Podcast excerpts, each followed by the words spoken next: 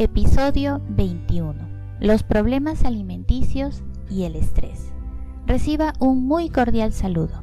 Mi nombre es Estela Muñoz y si usted me permite estaré encantada de acompañarle durante su viaje a través de los diferentes episodios del programa formativo acerca del estrés. En este episodio número 21 hablaremos de los problemas alimenticios y el estrés. Se ha mencionado que el estrés afecta las funciones gastrointestinales ya que de manera natural actúa sobre el eje cerebro-intestino. Además, el estrés genera una alteración en el metabolismo. Por eso, cuanto más estrés soporta la persona, más y más se altera el metabolismo, lo cual afecta el estado de equilibrio interno del cuerpo.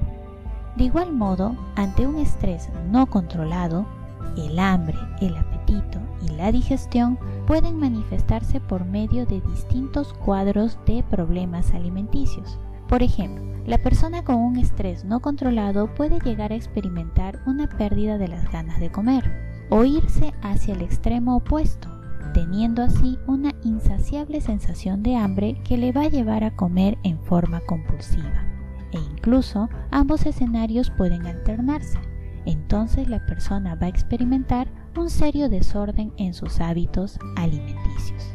Finalmente, estos problemas alimenticios se pueden traducir en adelgazamiento, sobrepeso, obesidad y o trastornos alimenticios, los cuales van a sumarse a aquellos problemas gastrointestinales, cardiovasculares y del metabolismo que también se producen como consecuencia de un estrés no controlado. Si desea repasar este tema, le invito a visitar la web Santore.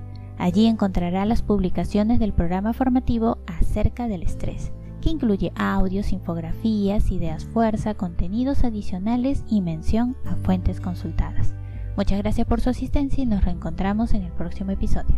Chao.